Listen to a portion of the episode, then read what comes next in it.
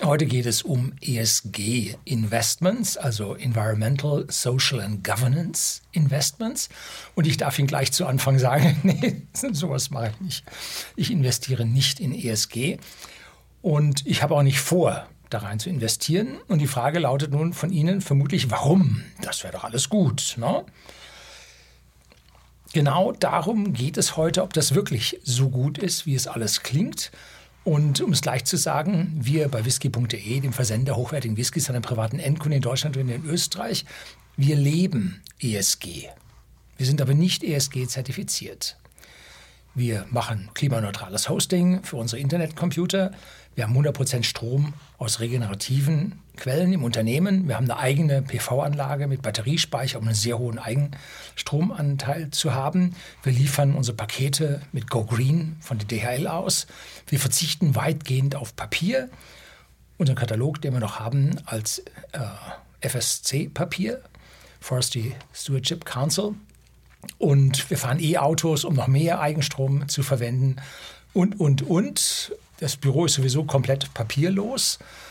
Und damit tun wir alles das, aber wir zertifizieren uns nicht. Ne? Wir haben nämlich dabei aufgepasst, dass die Zusatzkosten alle in einem gewissen Rahmen bleiben. Dass wir also hier nicht einen Haufen Geld ausgeben für Dinge, die am Ende vielleicht nicht so viel bringen. Das heißt, wir haben auf den Wirkungsgrad des eingesetzten Geldes Wert gelegt. Das ist wichtig. Viele Versandhändler denken zum Beispiel daran oder bieten diesen äh, Go Green Versand bei der DHL als Option an, die man selber wählen kann. So ähnlich wie die Spende von 1 Euro an irgendeine Organisation. Wir haben gesagt, das ist gar nicht so teuer. Das sind nur ein paar Cent, haben wir vielleicht mittlerweile 10 Cent, ich weiß es nicht. Ein paar Cent pro Aussendung und deshalb machen wir das einfach pauschal für alle. So, damit haben wir Großes bewirkt. Wir haben Gutes vorzuzeigen, aber es war in Summe günstig. Das heißt, hier müssen wir auf einen Wirkungsgrad achten, dass man nicht Dinge macht, die einfach überkompensieren. Ne? Das ist jetzt mal so die Einleitung. Jetzt kommt das Intro, dann geht's los.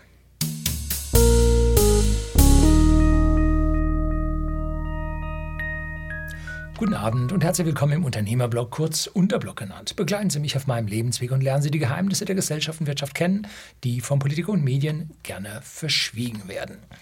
Und was steckt nun hinter dem Kürzel ESG? Ich habe es vorhin schon mal kurz angedeutet. Environmental, Social and Governance, also Umweltschutz, soziales Verhalten im weiteren Sinn und regelbasierte Firmenführung, Governance. Also das, was ein vernünftiger Unternehmer sowieso macht. Ne? Wer sowas nur deshalb macht, um damit auf Kunden- oder Investorenfang zu gehen, der hat dann nicht meine Zustimmung. Und das muss alles zusammenpassen zu dem, was das Unternehmen macht. Also es soll nicht Greenwashing sein, was so oft betrieben wird, sondern es muss zum Unternehmen passen und es muss auf das Unternehmen abgestimmt sein. Und wie macht jetzt ein großer Konzern, Sie wissen, das ist mein generelles Feindbild, so einen ESG-Move, um das mal auf Neudeutsch zu sagen. Da wird also eine Taskforce eingesetzt und äh, externe Berater bleiben auf Deutsch und Zertifizierer werden also hier beansprucht und bezahlt, die das alles anschließend dokumentieren und nachweisen können. Ja, blicken wir jetzt mal auf den Hersteller von hm, Panzern. Ist momentan ziemlich aktuell.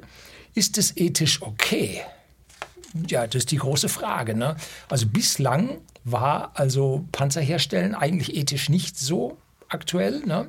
Aber seitdem unsere Regierung NATO-Olivgrün geworden ist, ist das ethisch okay. Und wir haben uns also sehr, sehr lange, viele, viele Jahrzehnte geweigert, unsere Waffen in Krisengebieten zu exportieren. Aber seitdem die Olivgrünen dabei sind, ja, liefern wir jetzt auch an Saudi-Arabien. Als Opposition? Nein, auf gar keinen Fall. In der Regierung? Jo, machen wir sofort. So. Ist also schwierig. Könnte man also deswegen so einen Panzerhersteller jetzt ESG zertifizieren? Hm? Kann man auf jeden Fall.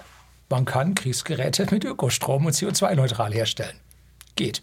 Wenn es nicht geht, dann muss man es halt kompensieren. Ne? Das ist ja heutzutage auch zulässig. Das ist ja so ein Ablasshandel. Und Social kann man auch sein, wenn man also für die Beschäftigten den Kindergarten einrichtet, wenn man sich lokal für äh, ja, Bedürftige engagiert, wenn man eine Stiftung errichtet für alles Mögliche und so. Kann man also machen. Und Governance, das heißt auf Deutsch Ordnungsrahmen, kann man zum Beispiel sich nach ISO 9000 zertifizieren lassen. Und wenn man dann sich extern noch CO2 zertifizieren lässt, dann kann man sich den Stempel Governance durchaus aufdrücken. Dann hat man also alles da so weit geschafft, wie das gefordert wird. Ist also alles kein Hexenwerk, ließe sich machen. Und wie gesagt am Anfang, jedes Unternehmen, das vernünftig ist, macht solche Dinge eh. Ne? Man hat dann einfach viel bessere Kontrolle im Unternehmen. Die Mitarbeiter sind zufriedener. Und wenn man sich dabei noch ein bisschen greenwashen kann, jo, hilft an der Kundenfront. Dazu muss man nicht externe Berater einladen. Ne? Aber wer einmal ein Unternehmen zertifiziert hat, jetzt nach ISO 9000 oder nach Datenschutzgrundverordnung, nach Lieferkettenverordnung oder Sie kennen das alles, ne? der weiß, was das für ein Aufwand bedeutet. Manche Abteilungen melden sich da für ein ganzes Jahr ab. Ne? Nein, wir haben jetzt was anderes zu tun. Schwierig, schwierig. Da ist also Selbstbeschäftigung angesagt. Und die Konzerne leiden ja heute schon alle darunter, dass sie sich zu 90 Prozent um ihre eigenen Strukturen, um ihre eigenen Belange kümmern und nur 10 Prozent an der Kundenfront unterwegs sind.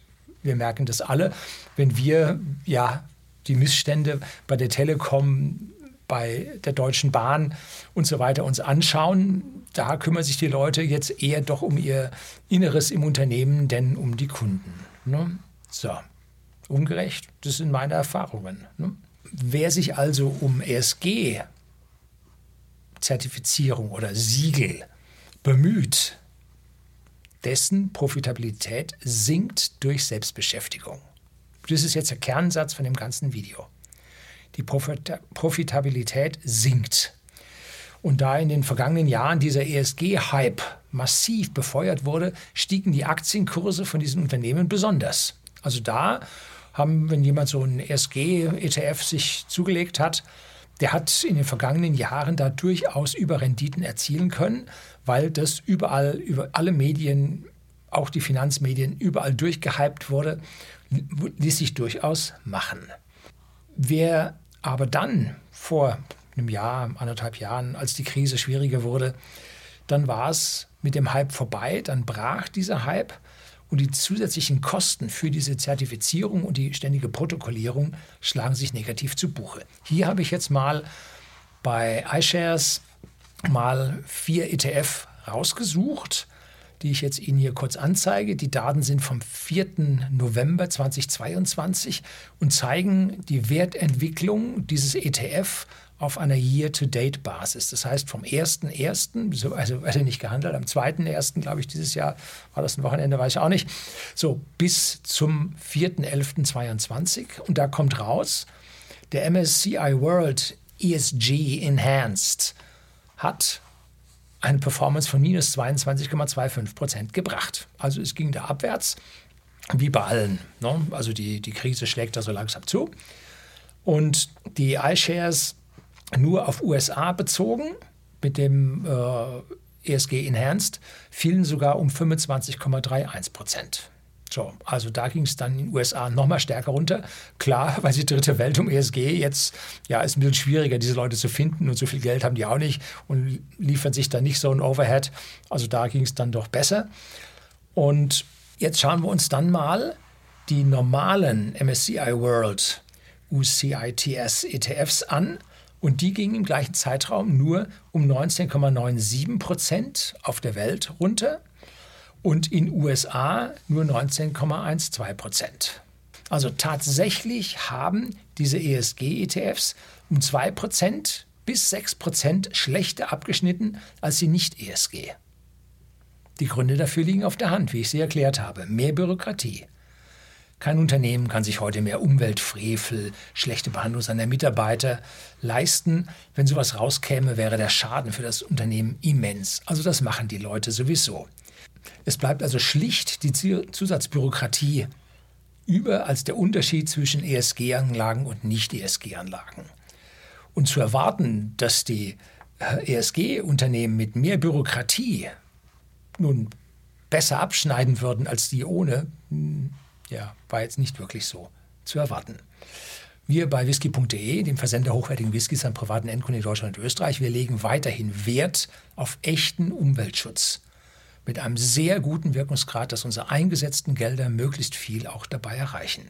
Wir werden aber einen Teufel tun, uns einer ESG-Zertifizierung zu unterziehen, ne?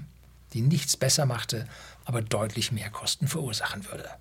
In meinem Buch Allgemeinbildung habe ich diesem nicht produktiven vierten und fünften Sektor, das ist die Sektorentheorie der Volkswirtschaft, in der Wirtschaft ein ganz eigenes Kapitel gewidmet. So, das soll es heute gewesen sein.